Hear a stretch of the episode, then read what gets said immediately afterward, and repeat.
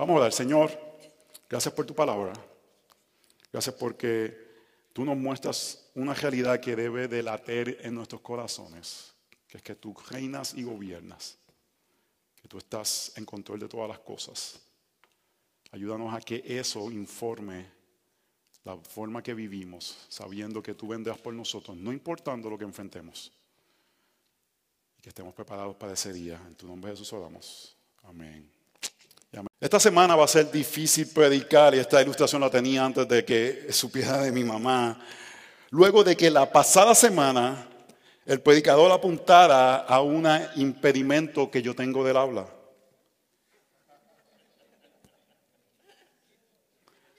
Eh, eh, estoy consciente del mismo, pero hoy estoy más consciente del mismo. Sé que, que, hay palabras que se me hacen complicadas pronunciar y por eso tomo otras palabras como no digo rol y digo papel. No me queda bien el papel de víctima, ¿verdad? Encuentro cómico que Dios decidió utilizar un hombre con frenillo, que he tratado todas las formas posibles de mejorar mi pronunciación y lo pusiera a predicar no solamente en la iglesia local, pero internacionalmente. Tenemos a la persona de Moisés, y no me estoy comparando con Moisés, que no podía hablar también bien. Es cómico que alguien con una gramática cuestionable sea el que publica libros y tenga oportunidades. En verdad, hermanos, es cómico, es parte de la gloria de Dios de tomar personas débiles y utilizarlas para su gloria.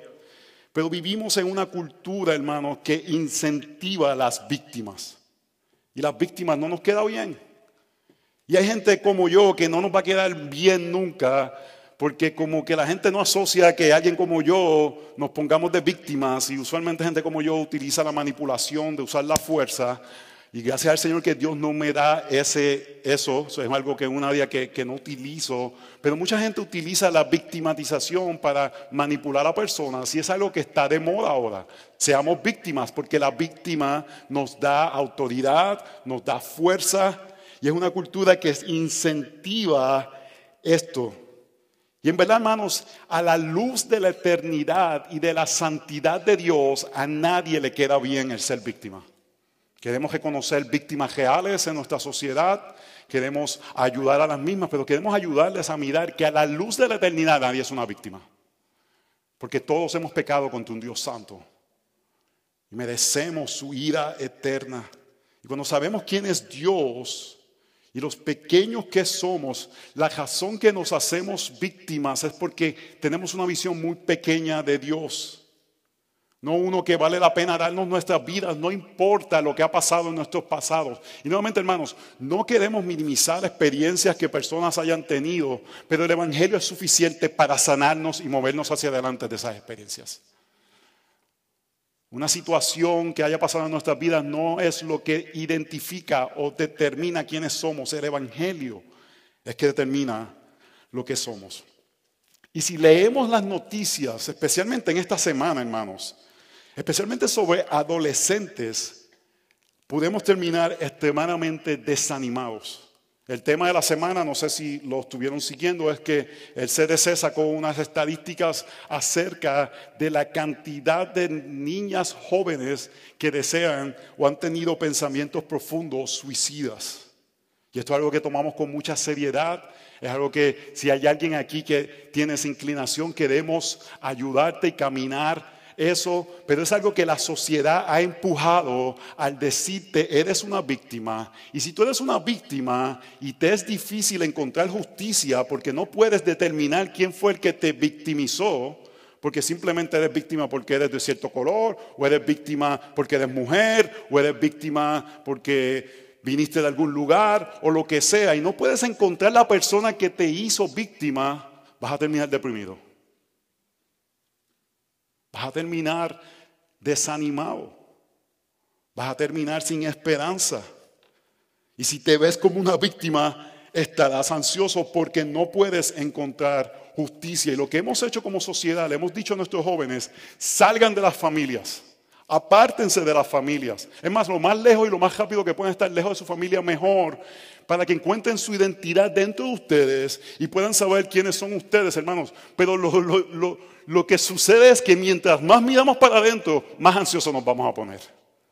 Si, tratamos de determinar quiénes somos por lo que vemos dentro de nosotros y sentimos, vamos a terminar desanimados, vamos a terminar sin esperanza y por eso la Biblia lo que desea es que no nos miremos a nosotros, sino que miremos hacia afuera y seamos parte de aquello que Dios ha diseñado para que nuestra identidad esté en eso. Más que nunca nuestros jóvenes deben sentirse parte de nuestras familias. Y de ahí ellos deben sentirse parte de una iglesia como familia. Y esa iglesia debe sentirse parte de la persona de Jesucristo. Pero insistimos, queremos que ellos como que salgan porque hemos, hemos eh, creído las mentiras del mundo de que ellos tienen que encontrar su identidad en lo que son, en lo que hacen y en lo que logra, y no en lo que Cristo ha determinado. Oh, hermanos, queremos que nuestros hijos y nuestros jóvenes sean exitosos, pero no queremos que su éxito les cueste sus almas.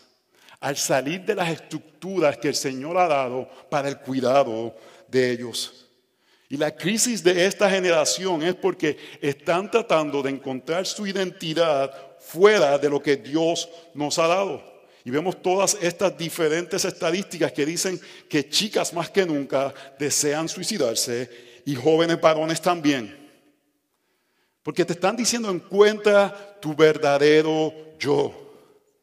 Y los estamos confundiendo cuando deberíamos ser más día, cada día más claros les estamos diciendo a un muchacho joven sin mucha madurez, tú tienes la capacidad de determinar dentro de ti cómo vas a ser feliz. En lugar de decirle, mira la palabra del Señor y cómo Dios desea que seamos felices por lo que Él, Él ha instituido, por lo que Él ha dictado. Busca lo que te haga feliz. El New York Times sacó esta semana un artículo diciendo, pidiendo, rogándole a la gente que tenga más sexo pero que tenga más sexo fuera del matrimonio. Porque están diciendo que la tristeza que hay es porque la gente no está teniendo suficiente sexo. Porque están desconectados y están fuera de conexión con personas. Y lo que no se dan cuenta es que la gente tiene menos sexo porque han sacado el matrimonio, que es de donde supone que abunda el sexo. Pero si destruye la institución creada para el florecimiento del hombre y la intimidad, va a haber menos. Porque Dios es perfecto. Y Dios sabe cómo diseñar las cosas. Y Él no se equivoca. Y la gente buscando un apetito sexual se quedan sin menos. Huyendo de lo que Dios ha diseñado como aquello que debe ser bueno. Estas semanas también salió un artículo acerca de un, un, tic que salió de TikTok. Era el tic de TikTok. Y es un grupo de personas que terminaron comunalmente con un tipo de T-Rex syndrome porque estaban siguiendo lo que alguien en TikTok le estaban diciendo y ellos todos terminaron con el mismo tic. Y era algo no involuntario, pero fue algo que se propagó porque hermanos, estamos buscando nuestra identidad fuera de lo que no es. Es más fácil darle un, dispositivo a nuestros muchachos que pasar tiempo con ellos y decirles, tú perteneces, eres parte de algo. Y no solamente eres parte de algo de mi familia, nuestra familia pertenece a algo mayor y es la iglesia. Y en un mundo que hermanos parece temeroso, que parece como una bestia, como vamos a ver en este texto, donde pareciera que nos debemos de rendir a todos estos retos que tenemos. ¿Cómo podemos batallar todas estas influencias, hermanos? Es creyendo una cosa que este texto nos va a decir. Jesús reina y gobierna. Si creemos que Jesús reina y gobierna, no vamos a estar tentados a estar como que negociando o tratando de batallar con la cultura. Vamos a seguir a Cristo. Vamos a amar a Cristo, vamos a rendirnos a Cristo, vamos a desear a Cristo, vamos a, buscar ser más como Cristo. Nuestra meta no es tratar de manejar la cultura, tratar de manejar que nuestros hijos se ajusten medio cristianos a la cultura. Nuestra meta es que sigamos a Cristo. Porque Él reina, hermanos, en este instante, en este microsegundo, Jesús está gobernando sobre todas las cosas. Y cuando creemos eso, eso cambia nuestras vidas. Eso da paz a nuestros corazones. Eso nos ayuda a permanecer fieles cuando una cultura parece que está atacando. Oh, oh hermanos, en este momento de locura moral, debemos ser más claros y más precisos al entender la realidad de que Jesús está gobernando. Y de que eso debe darnos, hermanos, no solamente paz, debe darnos emoción, debe darnos ánimo. Debemos de vivir como, como caminando en una nube porque sabemos que Jesús está gobernando. Hace unos años atrás, uno de los fundadores de Microsoft, Steve Bowman compró los Clippers de Los Ángeles. Y los Clippers de Los Ángeles han sido históricamente el peor equipo de la NBA. No, no, no hay ninguna razón para estar animados. Ellos lo que hacen es perder, perder y perder. Buscan buenos atletas, pierden. Los Lakers siempre ganan, los, los, Clippers siempre pierden. Pero ese hombre, tú lo ves en la, en la cancha y pareciera que los Clippers es el mejor equipo. Él cree en ellos. Él siempre está ahí. Él es así, un grande, así. un hombre grande. Y está ahí. ¿Y de dónde saca esperanza? Él tiene esperanza que ese equipo va a ganar. Él está emocionado. Pero hermanos, es casi una emoción como ciega. Porque no hay forma que los Clippers ganan. Oh hermanos, nosotros tenemos por qué estar emocionados. Nosotros tenemos por qué tener esperanza. Nosotros no tenemos que estar temblando. Nosotros no tenemos que estar negociando con nuestros hijos. No tenemos que estar pensando qué cosas vamos a hacer porque Cristo gobierna y reina y nos ha dado las herramientas para vivir en paz, en emoción, en amor, no importando las circunstancias. Así que hermano, leamos Daniel capítulo 7. Esta es la palabra del Señor que necesitamos escuchar en un mundo que quiere decirnos mentira, necesitamos recordar lo que Daniel 7 quiere decirnos. Esta es la palabra de Dios. En el año primero del rey Belsasar de Babilonia, Daniel tuvo un sueño y visiones en su mente, estando en su cama. Entonces escribió el sueño y lo relató el resumen de él. Habló Daniel y dijo, miraba yo en mi visión nocturna y aquí los cuatro vientos del cielo agitaban el gran mar Cuatro bestias enormes, diferentes unas de otras, subían del mar. La primera era como un león y tenía alas de águila. Mientras yo miraba sus alas, le fueron arrancadas, fue levantada del suelo y puesta sobre dos pies como un hombre. Y le fue dado corazón de hombre. Y aquí otra segunda bestia, semejante a un oso, estaba levantada de un costado. Y en su boca, entre sus dientes, tenía tres costillas. Y le dijeron así, levántate y devora mucha gente. Después de esto seguí mirando y aquí otra más, semejante a un leopardo que tenía sobre su dorso cuatro alas de ave. La bestia tenía cuatro cabezas y se le fue dado dominio. Después de esto seguí mirando en las visiones nocturnas y aquí una cuarta bestia terrible, espantosa y en gran manera fuerte que tenía enormes dientes de hierro. Devoraba, desmenuzaba y hollaba los gestos de sus pies, los gestos con sus pies. Eran diferentes de todas las bestias que la antecedía y tenía diez cuernos. Mientras yo contemplaba los cuernos, aquí otro cuerno, uno pequeño, surgió entre ellos. Y tres de los primeros cuernos fueron arrancados delante de él. Y aquí este cuerno tenía ojos como los ojos de un hombre y una boca que se hablaba con mucha arrogancia. Seguí mirando hasta que se establecían tronos. Y el anciano de día se sentó. Su vestidura blanca como la nieve y el cabello de su cabeza como lana pura. Su trono llamas de fuego y sus ruedas fuego abrasador. Un río de fuego corría, salían delante de él. Miles de millares le servían. Y miriadas de miriadas estaban en pie delante de él. El tribunal se sentó y se abrieron los libros. Entonces yo seguí mirando a causa del ruido de las palabras arrogantes que el cuerno decía. Seguí mirando hasta que mataron a la bestia, destrozando su cuerpo, y la echaron a las llamas del fuego. A las demás bestias se les quitó el dominio, pero les fue concedido una prolongación de la vida por un tiempo determinado. Seguí mirando las misiones nocturnas y aquí, con la nube del cielo, venía uno como un hijo de hombre. Y se dirigió al anciano de Días y fue presentado ante él y le fue dado dominio, gloria y reino para que todos los pueblos, naciones y lenguas le sirvieran.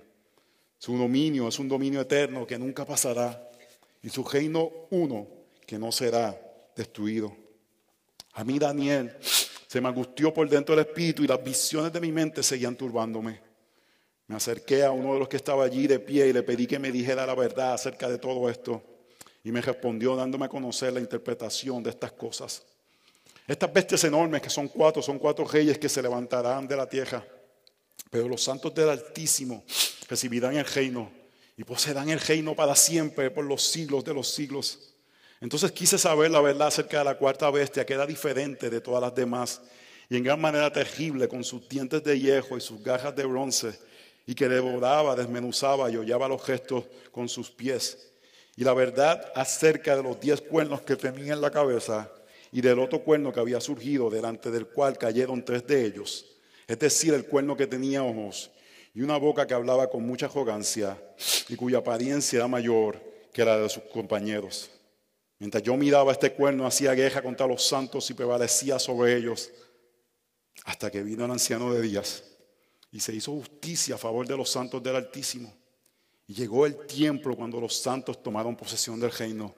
Y dijo así, la cuarta bestia será un cuarto reino en la tierra que será diferente de todos los otros reinos. Devorará toda la tierra y la hallará y la desmeduzará. Y los diez cuernos de este reino son diez reyes que se levantarán y otros se levantarán después de ellos. Él será diferente de los anteriores y subyugará a tres reyes. Y él profería palabras contra el Altísimo y afligiría a los santos del Altísimo. Intentará cambiar los tiempos y la ley y les será entregados a sus manos por un tiempo, por tiempos y por medio tiempo. Pero el tribunal se sentará para juzgar y su dominio le será quitado, aniquilado y destruido para siempre. La soberanía, el dominio y la grandeza de todos los reinos debajo de todo el cielo serán entregados al pueblo de los santos del Altísimo. Su reino será un reino eterno y todos los dominios le servirán y le obedecerán. Hasta aquí la revelación en cuanto a mí, Daniel. Mis pensamientos me turbaron en gran manera y mi rostro palideció, pero guardé el asunto en mi corazón. Hermanos, esta es la increíble, gloriosa, perfecta palabra de nuestro Dios. Las historias de Daniel 1 al 6, que son narrativas, son historias que sucedieron, que creemos que son verídicas, son una antesala a lo que vamos a ver en Daniel 7, Daniel 12, que es lo que se llama literatura apocalíptica. ¿Qué es literatura apocalíptica? Es literatura que mira a la realidad espiritual que apunta al fin de los tiempos. Y lo que quiere hacer el libro de Daniel es decirnos, basado en el poder de Dios que sostiene a un hombre en medio de la persecución, que vemos esto del 1 al 6, podemos estar confiados de que Dios va a cumplir sus promesas futuras. Él sostuvo a Daniel en el capítulo 1 al 6 en diferentes circunstancias. Lo vemos como un joven, quizás tenía 14, 15, 16 años.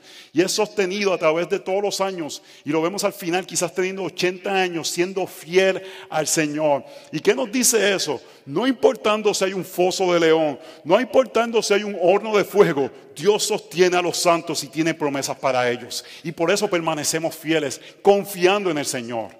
Así que ahora vamos a ver como que se nos abren las puertas a ver situaciones espirituales, hermanos, de la realidad de que aunque vivimos en un mundo material, hay una realidad espiritual. Y podemos confiar en Dios porque si, si cuidó a Daniel, va a cuidar de nosotros. Nos va a sostener a nosotros. Y apunta a que el fin del creyente no es el ahora, es el futuro, hermanos.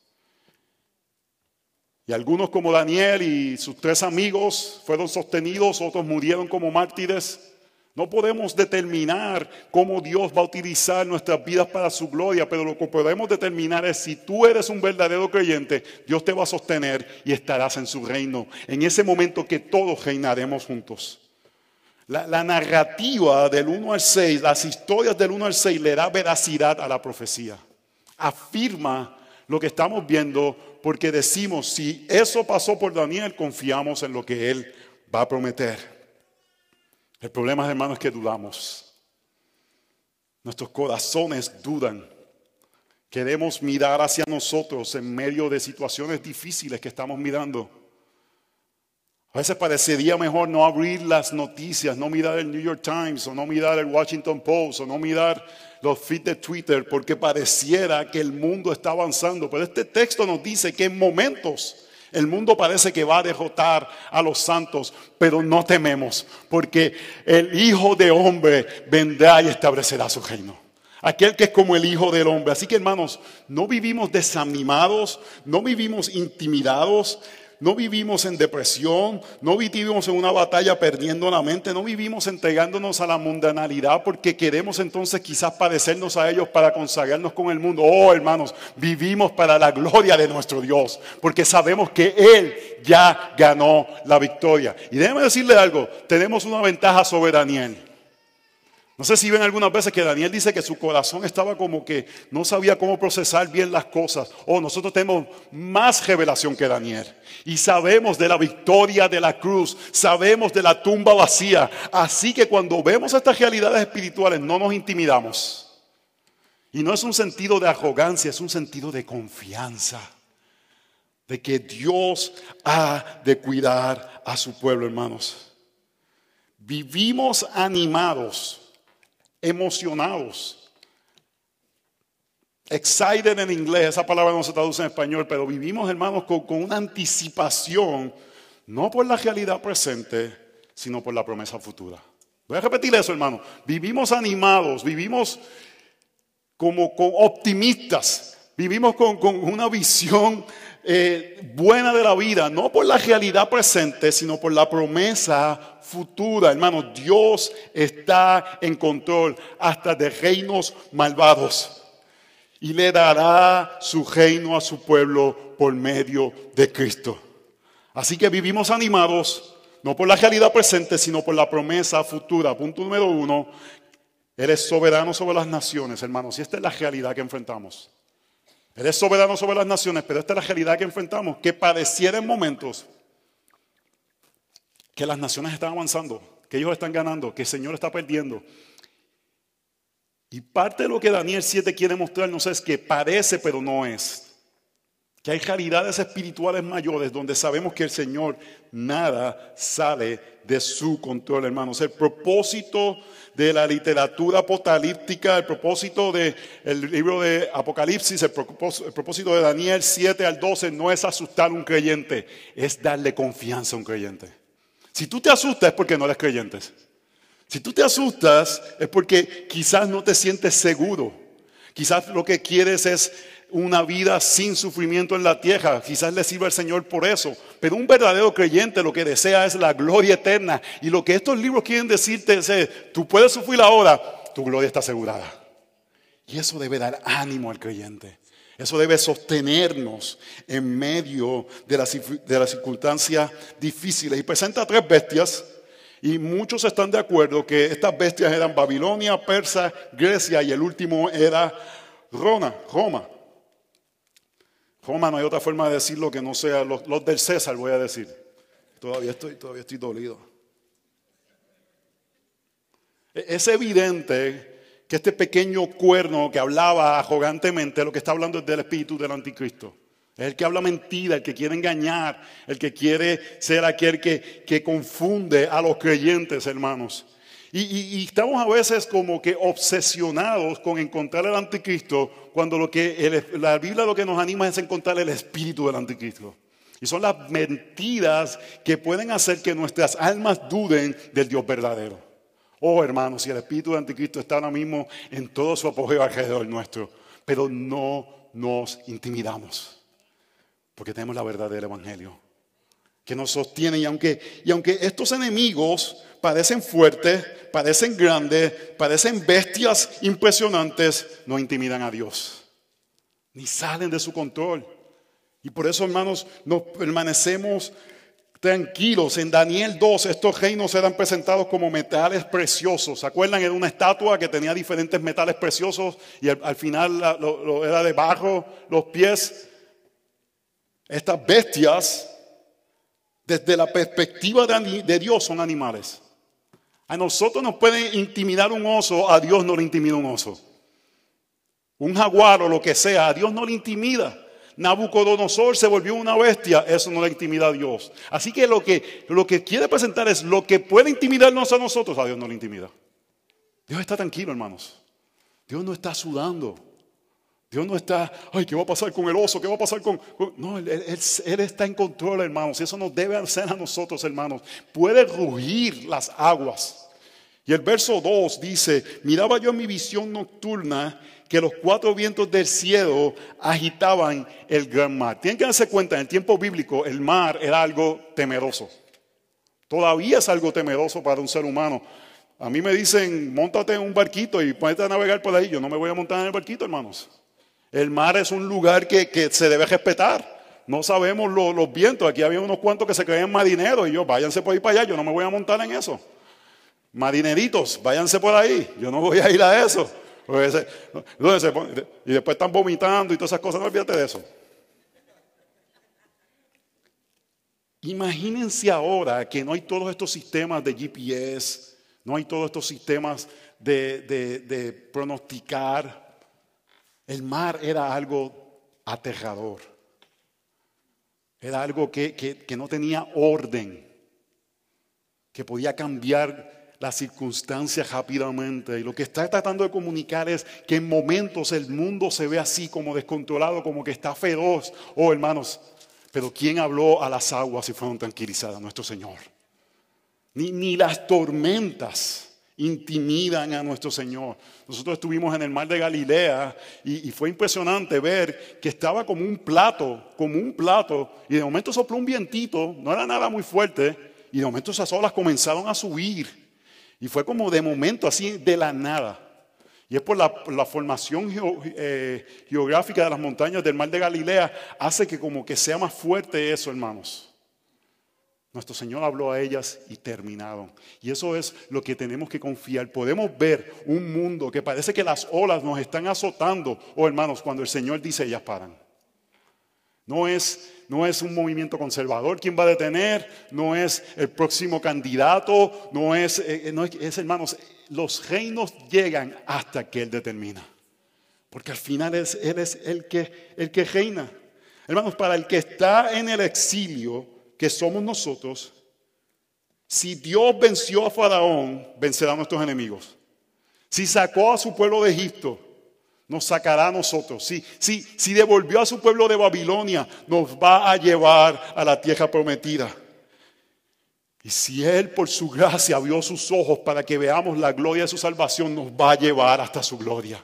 Confiamos, las olas pueden soplar, el mar puede parecer que está rugiendo y nosotros permanecemos firmes porque estamos en tierra firme, que es el Evangelio de Jesucristo, hermanos. El fin del mundo, que es lo que habla este texto, no es un tema para ver quién sabe más acerca de cuándo va a ser, si soy petrista, si soy semipetrista, porque hay gente que le gusta como que tirar esos términos, a veces ni saben lo que están diciendo. Eso no es acerca de eso, es un tema para darle esperanza al creyente. Así que vivamos con esperanza, hermanos. Porque los osos, las bestias, los cuernos no intimidan a Dios. Nos pueden intimidar a nosotros, pero a Dios no lo intimidan. Dios está en control de reinos malvados y le dará su reino a su pueblo por medio de Jesucristo. Vivimos animados no por la realidad presente, sino por la promesa futura. Punto número dos. Él es soberano sobre su reino. Y ahora vimos la realidad que vemos, pero ahora vamos a ver una realidad invisible. Él es soberano sobre su reino. Vemos la soberanía de Dios en cuanto a que Él está en control de todas las cosas. Ahora vamos a ver la, la realidad, lo que no vemos. Aunque pareciera que las aguas están bramando, vamos a ver la realidad que está pasando tras bastidores de lo que Dios está haciendo. Y, lo que Él está haciendo, hermanos, se, se resume en esto. Este es el secreto. Él está gobernando. Él está reinando. Y déjame decirte algo. Si eso no hace que tu corazón tenga paz, conviértete a Jesucristo. De verdad no lo digo como una broma. Porque no hay otra verdad que te puedo dar.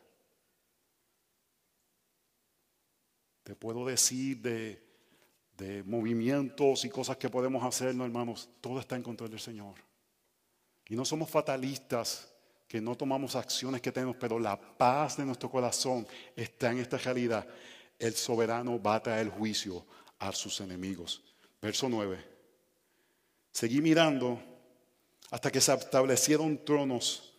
En medio de toda esa crisis que él estaba viendo, imagínense Daniel, está viendo esas cosas, el mar, salen todas estas bestias, y él sigue mirando y se establecen tronos. Y el anciano de días se sentó su vestidura blanca como la nieve y el cabello de su cabeza como la lana pura, su trono llamas de fuego y sus ruedas fuego abrasador y un río de fuego corría saliendo de delante de él. Miles de millares le servían y miraba y miradas de miradas estaban en, en pie delante de él. El tribunal se sentó y se abrieron los libros, hermanos. Nuestro Dios es soberano porque es eterno y es glorioso. Y por eso confiamos en la visión que está mostrando. Es un Dios sobre todas nuestras cosas, hermanos. Y nuevamente, si yo leo esto y eso no hace que tu corazón te emocione, una descripción acerca de quién es Dios, y tú no digas en tu corazón, uy, no puedo esperar conocerlo. Ven a Cristo. Ven a Cristo. O ora al Señor que tu corazón se, se ablande a la realidad de quién es nuestro Dios.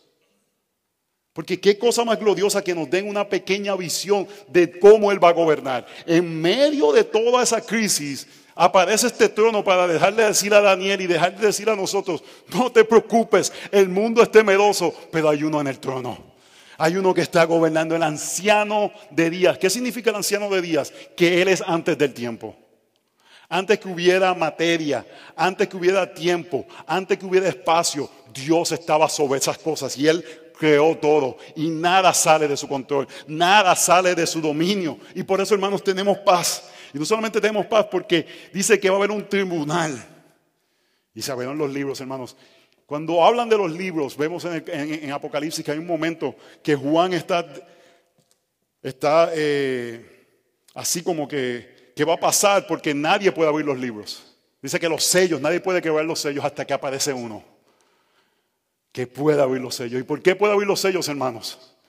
Porque pagó el precio y venció el pecado en la cruz del Calvario y resucitó al tercer día. Y por eso es digno, y por eso es soberano, y por eso puede pasar juicio contra nuestros enemigos. Verso 11. Entonces yo seguí mirando a causa del juicio de las palabras arrogantes que el cuerno decía. Es interesante, está esta visión de un Dios glorioso y el arrogante sigue hablando. El arrogante continúa hablando. El arrogante nunca se calla delante de Dios. El arrogante nunca dice, oh Señor, me humillo ante ti, humíllame. Haz con mi vida lo que tú quieras, Señor. Quebrántame, hazme de nuevo. El arrogante sigue hablando. Yo, me imagino como una voz chiquita, eso. No sé por qué. Seguía mirando hasta que mataron a la bestia, destrozaron su cuerpo y lo echaron a las llamas de fuego. Hermanos, vemos esto en Apocalipsis 20. Dice, y la bestia fue apresada y con ella el falso profeta que hacía señales en su presencia con los cuales engañaba a los que habían recibido la marca de la bestia y a los que abrazaban su imagen. Los dos fueron arrojados vivos al lago de fuego que arde con azufre, y los demás fueron muertos con espada que salía de la boca del que montaba el caballo, y todas las aves se saciaron de sus carnes. ¿Qué es lo que quiere decir? Cristo venció. Definitivamente. No vemos a estas criaturas porque Cristo ya las venció. Verso 12. A las demás bestias. Se le quitó el dominio, pero le fue concedida una prolongación de vida por un tiempo determinado. ¿Qué, significa esto que se le determinó un tiempo determinado? Lo que está comunicando Daniel es que se va a establecer un nuevo orden. Y ese nuevo orden es el reino de los cielos. ¿Y cuándo se establece ese nuevo orden? Cuando Cristo viene, establece su reino y en Pentecostés la iglesia es establecida y ese es el nuevo orden de la tierra, hermanos. La iglesia es una embajada del reino de los cielos. Es la realidad física de una realidad espiritual, hermanos. Lo que estamos haciendo aquí no es jugando a un club, es mostrando al mundo una realidad espiritual. Pero vamos a estar en un tiempo donde la realidad es que todavía Cristo, está, Cristo ya está reinando. Él ya derrotó definitivamente a Satanás, pero todavía no ha sido completado la, culminación del reino. Y por eso todavía será permitido una prolongación de vida por un tiempo determinado. ¿Y qué es eso? Esa es las influencias del mundo. Esos reinos todavía tienen influencias. Oh, hermanos, el pecado ha existido desde el comienzo de los siglos, comienzo desde la caída. Y por eso estamos pendientes de que estamos ya, la, la bestia fue echada al lago de fuego, pero todavía hay influencia del mundo. Y por eso vivimos no vivimos con un triunfalismo inadecuado de que decimos, ya Cristo venció, no me tengo que preocupar por nada. No, hermanos, todavía estamos en guerra. Ya ganamos, pero estamos batallando. Es como cuando sucedió la invasión de D-Day. ¿Saben la invasión de D-Day? Es este tiempo donde los eh, países aliados invaden las playas de Normandía en el este en el oeste de Francia y comienzan a, ganar ventaja sobre eh, los nazis. Tan pronto esa batalla terminó, ellos sabían que habían ganado. Ellos sabían que esa era la batalla definitiva, pero iba a tomar años poder lograr la derrota total de los nazis. Pero esa batalla la ganaron, ellos sabían. Era cuestión de tiempo. Era continuar, seguir el avance. Oh, hermanos, nosotros la invasión de Dide ya sucedió. Ya ganamos la batalla. Ahora es esperar el establecimiento total del reino. Y mientras tanto, estamos en guerra. Estamos en batalla. Todavía el mundo está atacándonos. Y todavía está buscando eh, como león rugiente a quien devorar. Y por ende estamos, estamos pendientes, hermanos. No estamos eh, eh, viviendo de forma como que casual la vida del creyente.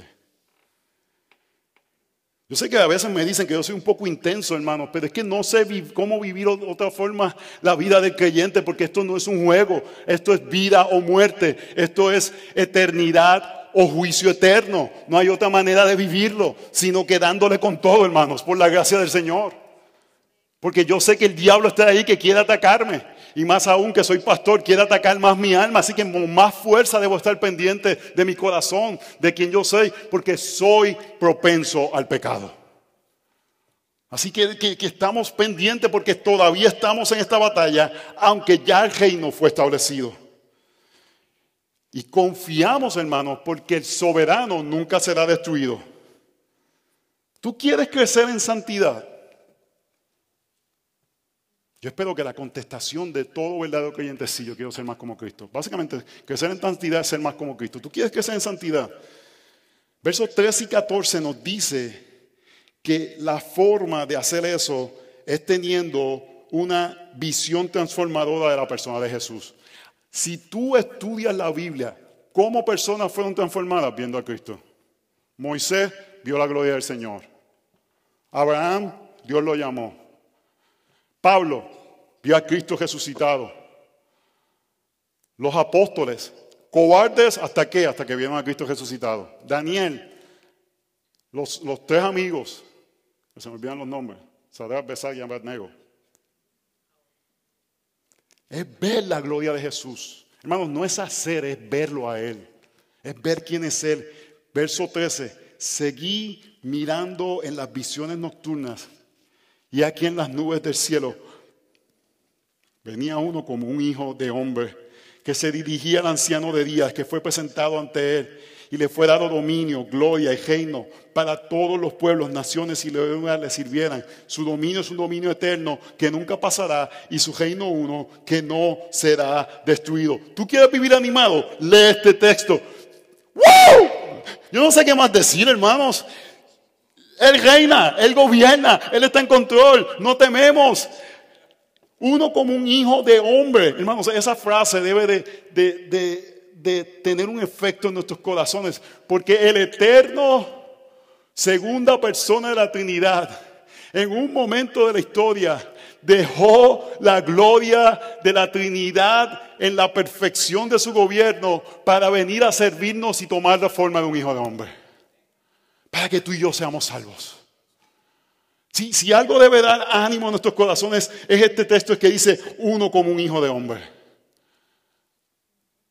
Ya el Antiguo Testamento miraba, anticipaba la realidad de que Él se iba a encarnar para traer salvación a nosotros. Este texto habla de la coronación del Hijo para reinar. Vemos el reino de Dios establecido.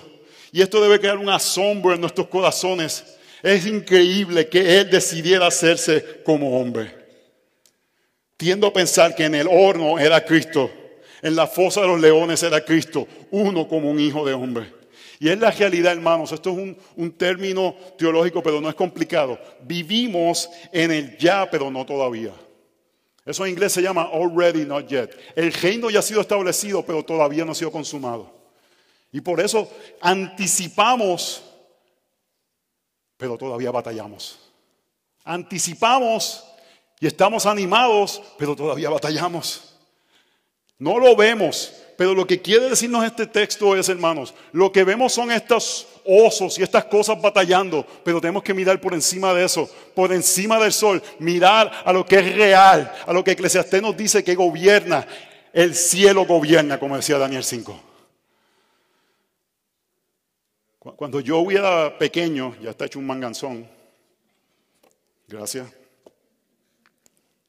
Me decía en muchas ocasiones, me decía, Papi, pero es que yo no veo a Dios. Y me acuerdo que él me hace esa pregunta de vez en cuando. Es que no veo a Dios. Dichosos los que creen y no ven. Que confiamos en lo que no vemos, que nuestra fe está puesta en aquello que está por venir y nuestros corazones arden. Porque sabemos que hay algo mayor que nosotros, que nos captura, que, que nos obliga a vivir para algo que no es nuestra vida. Oh hermanos, en tus días más oscuros, en el día que tú no sabes si tu mamá está luchando con la vida y la muerte, nos quedamos tranquilos porque Dios está en control. Dios reina. No dudamos, no dudamos de sus promesas, no dudamos de su amor, de su cuidado. Mira las cosas que necesitamos recordar. Y le fue dado dominio, gloria y reino. Él, él, gobierna, hermano. Él ganó la victoria. Eso se fue dado. Salmo 110 dice que, que el Señor le dio a su Señor hasta que sus enemigos sean derrotados. Y estamos esperando esa victoria final. Pero ya Cristo en la cruz ganó definitivamente para darnos salvación. Pero mira lo que dice, ese dominio fue dado para algo, para que todos los pueblos, naciones y lenguas le sirvan. Se nos olvida, hermanos, que nuestra salvación no es para simplemente tener vidas de tener un Santa Claus que nos da lo que nos quieran. Nuestra vida es para rendirnos a Él. Él es el Rey, Él gobierna, Él está en control. Y la pregunta constante de nosotros es, ¿cómo te puedo servir? Tú me has salvado, ¿cómo te puedo servir? Ah, ¿tú quieres que yo entregue esto? Está bien, te lo entrego, Señor. ¿Tú, quieres que esto... No, that's fine. Porque vivo para un rey, vivo para alguien que ganó la victoria, vino para aquel que logró lo que yo necesitaba. Y no nos alineamos con los pensamientos del mundo, sino que nos entregamos completamente y necesitamos recordar estas promesas, hermanos. Necesitamos meter en nuestra mente constantemente estas realidades del Evangelio. Jesús salva pecadores, pero Él gobierna y por eso entregamos nuestras vidas a Él. Durante la guerra de Vietnam, había un traductor de personas que iban a dar eh, como que devocionales cristianos a diferentes unidades de lucha, especialmente del área que estaban con los norteamericanos y le daba devocionales. Y esta persona traducía a los americanos que iban a dar esos devocionales. Diferentes figuras de Estados Unidos iban a dar devocionales. Y esta persona daba la traducción. Y él fue, después de la caída de Saigón, esa persona fue apresada y llevada a un campo de concentración de, del Vietcong. Y una noche él dijo, un día, una mañana dijo, yo, yo no voy a creer más en Dios. Esta gente están eh, torturándome. Lo único que le dejaban leer eran lecturas de Mars y Engels. No podía leer nada en inglés y él hablaba un inglés excelente. Y, él dijo, yo, yo voy a dudar, yo no voy a creer más en Dios. Si esto es lo que esta gente quiere, no voy a creer más en Dios. Y ese día lo mandaron a lavar una letrina. Y cuando está lavando la letrina, que dice que era algo extremadamente eh, difícil de hacer por, por es una letrina de un campo de concentración, está moviendo y ve una página de algo en inglés y lo toma, lo limpia y es Romanos capítulo 8. Y lee este glorioso texto que Josué leyó, José leyó y yo no lo había dicho y voy a leer más adelante, de que las dificultades de ahora no se comparan con la gloria futura. Y leyó este aspecto que decía que nada nos puede separar del amor de Cristo. Y Dios utilizó ese acto para afirmar su fe. Y él decía, pónganme a lavar la letrina, porque lo que estaba sucediendo era que un de los que estaba a cargo de, la, de esa área tenía una Biblia en inglés y la estaba usando de papel higiénico. Y recolectó cientos de páginas, las cuales utilizó para recordarse las verdades del Evangelio por todo el tiempo que estuvo en la prisión. Y eso lo sostuvo, lo mantuvo, pudo salir y su alma fue preservada. Hermanos, tenemos que recordar estas cosas. La tenemos aquí. La tenemos aquí. Necesitamos que nuestras esposas nos digan y nos recuerdan cuando estamos viviendo para el mundo, nos digan, esto no importa. No nos compremos otra cosa, vamos a, a- buscar un misionero para darle dinero. Vamos a ver formas que podemos servir más profundamente a la iglesia. Vamos a ver formas que podemos dar nuestra vida. Vamos a remodelarle a nuestros hijos que el reino es el que gobierna. Necesitamos recordar, hermanos, ahora mismo, en este instante, si esto fuera abierto, veríamos a Cristo gobernando en toda su gloria y su esplendor. Y no dudaríamos servirle. No dudaríamos darle nuestras vidas. Es que no tenemos ojos para ver. Y Daniel nos muestra que es todo su dominio será eterno. Mira lo que dice, su dominio es un dominio eterno que nunca pasará y su reino uno que no será destruido. ¿Estás desanimado porque ve los efectos de la caída en el mundo? Oh, mira más allá, mira por encima, mira lo que la promesa es. Él está gobernando y es eterno. Es eterno. No, no terminará. Así que que nos arrepentimos de alinearnos con las bestias que están batallando contra Dios y nos impulsan a querer como que eh, consagrarnos con el mundo y lo que buscamos es alinearnos con el reino constantemente, cada día más y más y más y más, porque recordamos algo, Él está gobernando y su gobierno es eterno. Así que Dios está en control, hermanos, de reinos malvados y le dará su reino a su pueblo por medio de Cristo. Vivimos animados, hermanos. Vivimos en paz, vivimos en, tranquilidad. ¿Por qué? No por la realidad presente, sino por la promesa futura. Punto número tres. Es soberano en su victoria. Y esto es, hermano, la realidad de que Él va a ganar. La victoria ya está ganada. Todavía estamos en guerra, pero no dormimos porque estamos en guerra. ¿Por qué? Porque aunque ya fue ganada, tenemos las herramientas, hermanos. El Espíritu está con nosotros. Cristo está a nuestro lado. Así que batallamos hasta la meta. Tendremos un reino eterno. ¿Qué mejor promesa, hermanos? ¡Wow! Tendremos un reino eterno. Gloria al Señor. Aleluya sea nuestro Señor, que esto se va a acabar. Y a veces vivimos como si esto fuera, esto es, esto es, esto es, esto es. Y sacrificamos cosas del reino por cosas que se van a, hacer nada. Primera de Corintios capítulo 3 dice que hay gente que va a llegar, va a llegar como si casi no llegan. Y después dice que sus obras uf, serán quemadas. Wow, hermano, yo no quiero llegar al reino y presentarle al Señor mis obras y decir, "Uf, yo quiero hacer cosas que permanezcan. Yo no quiero solamente llegar, yo quiero que mis obras cuenten, que lo que yo hice tuvo un valor eterno, que, mis fuerzas, mis finanzas, mis emociones, mi intelecto fueron dados lo más posible para el Señor, porque yo sé que Él está gobernando. Y si lo viera en toda su gloria, no dudaría de rendirme hacia Él, aquel que vendrá con una espada que sale de su boca. Oh, no dudamos en entregar sus vidas a Él.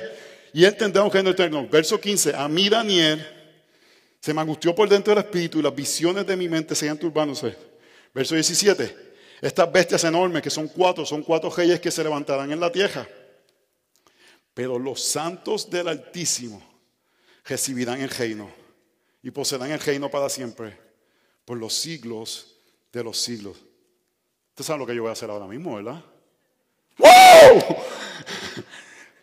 Hermanos, vamos a recibir el reino.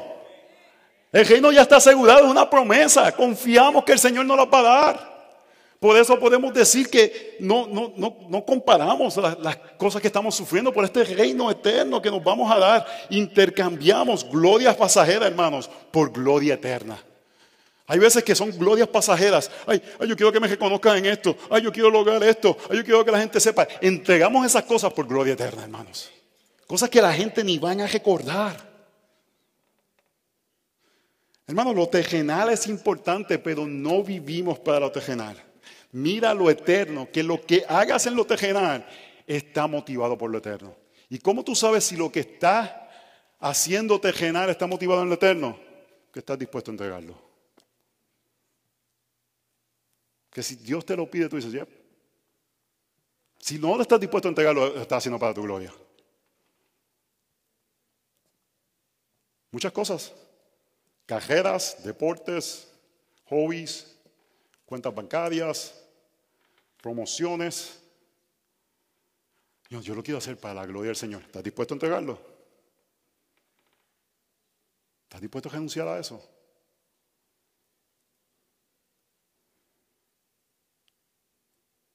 Hermanos, sufrimos, pero tenemos que recordar que esto es un reino temporal, que hay un reino eterno. Verso 21, mientras yo miraba este cuerno, y si, se dan cuenta, yo no le he dado importancia a las bestias.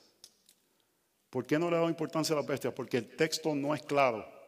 El texto lo que presenta son bestias que atacan al pueblo de Dios. ¿Qué es lo que es claro? Que Cristo reina. Eso es lo que es claro en el texto. Así que el que tenga que decir, no, el oso es Rusia, que si aquel, que si Bush, que si Gorbachev. No, Cristo reina. Eso es lo que creemos, eso es lo que sabemos, eso es lo que es claro del texto. Mientras yo miraba este cuerno, hacía guerra contra los santos y prevalecía sobre ellos hasta que vino el anciano de días. Oh, hermanos, cuando el anciano de días decide actuar, no hay nadie que pueda resistirlo. Cuando el que creó el universo dice, ok, hasta aquí llegaste, hasta aquí llegaste. Vemos en el libro de Job, le dice a Satanás, hasta ahí puedes llegar, no puedes llegar más allá. Nada pasa del control de nuestro Dios. Hasta que vino el anciano de y se hizo justicia a favor de los santos del Altísimo. Y llegó el tiempo cuando los santos tomaron posesión del reino. Todos juntos. ¡Wow! Esperamos por ese día, hermanos. Esperamos por ese momento donde juntos vamos a reinar juntamente con un rey justo y eterno. Eso es lo, para eso vivimos, hermanos. Esa es nuestra meta. Eso es lo que yo anhelo que mis hijos vean y puedan disfrutar por una eternidad. Que puedan disfrutar de la gloria de nuestro Señor eternamente. Oh, hermanos, las cosas se pueden poner oscuras según este texto. Reinos pueden levantarse. Putin el chino este, no sé cómo se llama, chimponjín, se puede poner la cosa difícil. No temblamos. No temblamos. Tomaremos posesión. Por eso los creyentes pueden ver Romanos 8:18, pues considero que los sufrimientos de este tiempo presente no son dignos de ser comparados con la gloria que nos ha de ser revelada. Porque el anhelo profundo de la creación es aguardar ansiosamente la revelación de los hijos de Dios. Oh hermanos, esa es nuestra esperanza. Este es el reto, creer en lo que no vemos, saber que hay un reino que gobierna y saber que nada me podrá apartar del amor del Señor. Si no estamos emocionados por eso, estamos emocionados por las cosas incorrectas. Y vemos finalmente, hermanos, que hay un reino universal que es eterno. Verso 25, y él proferirá palabras contra el Altísimo y afligirá a los santos del Altísimo e intentará cambiar los tiempos y la ley. Les serán entregados en sus manos por un tiempo, por tiempo y por medio tiempo. Pero el tribunal se sentará para juzgar. Oh hermano, ese día va a llegar. y su dominio le será quitado y aniquilado y destruido para siempre. La pregunta es, ¿con qué reino te vas a alinear? Porque el día va a llegar del juicio. La soberanía, el dominio y la grandeza de todos los reinos debajo de todo el cielo serán entregados al pueblo de los santos del Altísimo. Su reino será un reino eterno y todos los dominios le servirán y le obedecerán. Oh hermanos, nos intimidamos por la agenda LGBTQ, todos los reinos servirán al Señor. Yo creo que nos intimidamos más porque atacan nuestra paz, más que atacan la dignidad de Dios.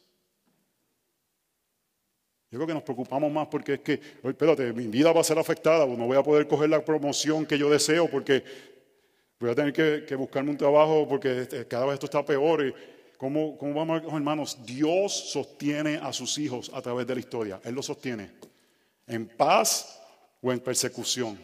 Él nos va a sostener. Y no es que deseamos ser perseguidos, pero sabemos que el reino de Dios ha triunfado. Y cuando parecen que los enemigos son increíblemente poderosos, sabemos que Cristo venció por medio de la humildad y la entrega en la cruz del Calvario. En la guerra de la independencia de Estados Unidos, parecería que un reino invencible como Gran Bretaña no iba a poder ser vencido por 13 colonias que no tenían ni un ejército organizado, un general que había perdido muchas batallas en George Washington. La gente dice George Washington, George Washington tuvo graves momentos de, derrota militar. Uno de los problemas principales que él tuvo es que diferentes generales no confiaban en él, como Charles Lee. Si uno lee la historia de la revolución, todo el mundo piensa en Washington como esta figura. No era, no era tan, tan claro como se veía en ese momento. Hasta que llega la victoria de Georgetown, que es Yorktown en Virginia, que es la victoria de los rebeldes norteamericanos, que definitivamente logra la victoria de las fuerzas revolucionarias de Estados Unidos para lograr la independencia de Estados Unidos. Y cuando estaban saliendo todas las tropas británicas avergonzadas luego de esta victoria, que fue algo increíblemente eh, de, un genio militar de, Washington, cómo logró esta victoria y cómo logró eh, poner a los británicos en desventaja.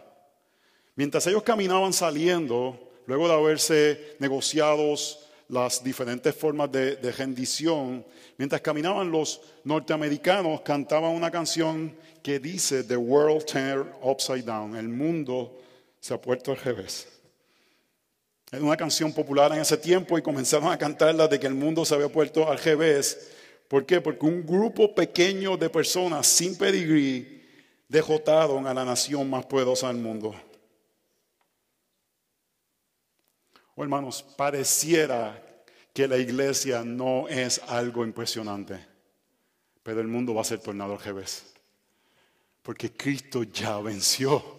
Y ya creemos que hay un reino establecido y ese reino está gobernando. Y nosotros que somos en medio de esta batalla, somos el outpost, somos la embajada, somos los que mostramos la realidad de este reino invisible. Somos los que hacemos visible la realidad invisible.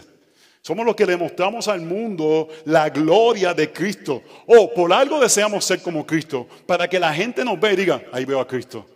Ahí veo algo, veo algo diferente, porque somos los llamados a mostrar la realidad espiritual en este mundo, en lo que el mundo viene. El mundo al revés, hermanos, es que confiamos que la victoria ya fue lograda, aunque pareciera que estábamos perdiendo.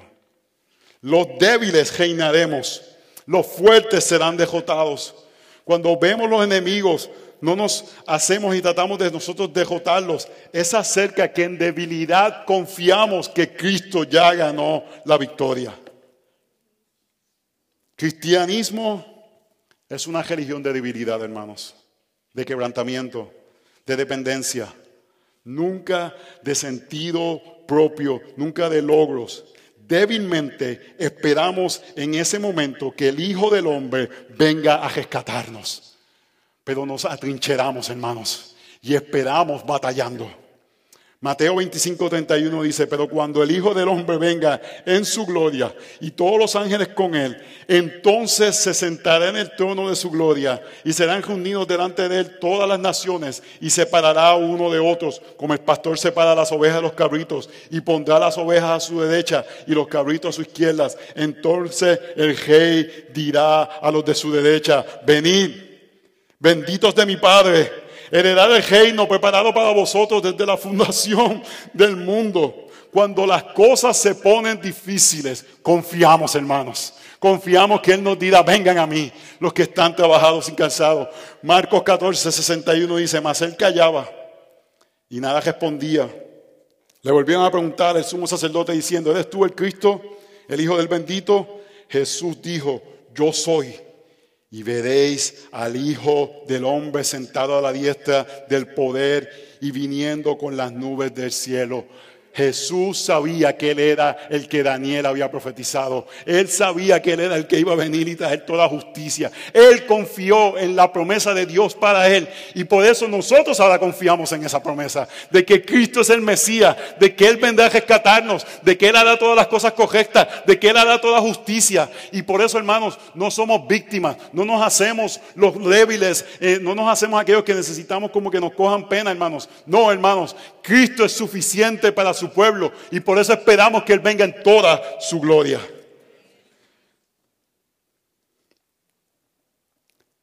Termino con esto. Juan 1.3 y José se me adelantó. Amados, ahora somos hijos de Dios y aún no se ha manifestado lo que habremos de ser. Pero sabemos que cuando Él se manifieste, seremos semejantes a Él porque lo veremos como Él es. Y todo el que tiene esta esperanza puesta en Él se purifica así como Él es puro. ¿Tú, tú quieres ser más como Cristo? Piensa en la segunda venida. Piensa en la realidad de lo que Él va a establecer. Piensa en su gloria, piensa en su esplendor. Piensa en, aquello que ni podemos saber ni, ni, medir, pero que sabemos que será mayor que cualquier placer o gozo que hemos experimentado en esta tierra. Hermanos, dejamos de mirarnos hacia adentro. El mundo constantemente nos está diciendo, mira hacia ti para encontrar tu felicidad. Encuentra en ti lo que tú estás buscando. Sé verdadero a ti. Be true to yourself. Y eso nos va a volver locos, hermanos. Porque si somos aquellos que somos como que reales y miramos hacia adentro, lo que vemos hacia adentro nos debe asustar. Pero miramos hacia adentro y vemos nuestro pecado, nuestra debilidad, vemos lo que, la necesidad que tenemos y miramos hacia afuera un Dios glorioso que ofrece una salvación.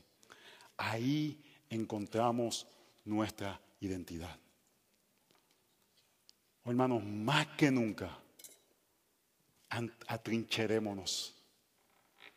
Estemos lado a lado, hombro con hombro, esperando ese glorioso momento donde la trompeta tocará y lo que estamos esperando será establecido. Arrepintámonos de dudar, de dudar de que este reino es real y que vivimos como si no fuera verdad y que cada mañana nos levantemos diciendo, yo quiero vivir para el equipo que va a ganar. Porque ya ganó. Porque creo que la victoria fue asegurada por el Hijo del Hombre. Oh Cristo, tú eres glorioso. Nadie como tú.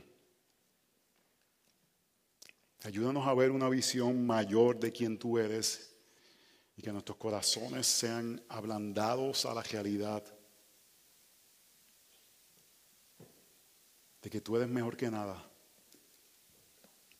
Confesamos que hemos perdido el gusto por ti y nos hemos saciado de cosas aparte de ti porque no creemos que tú estás sentado en el trono.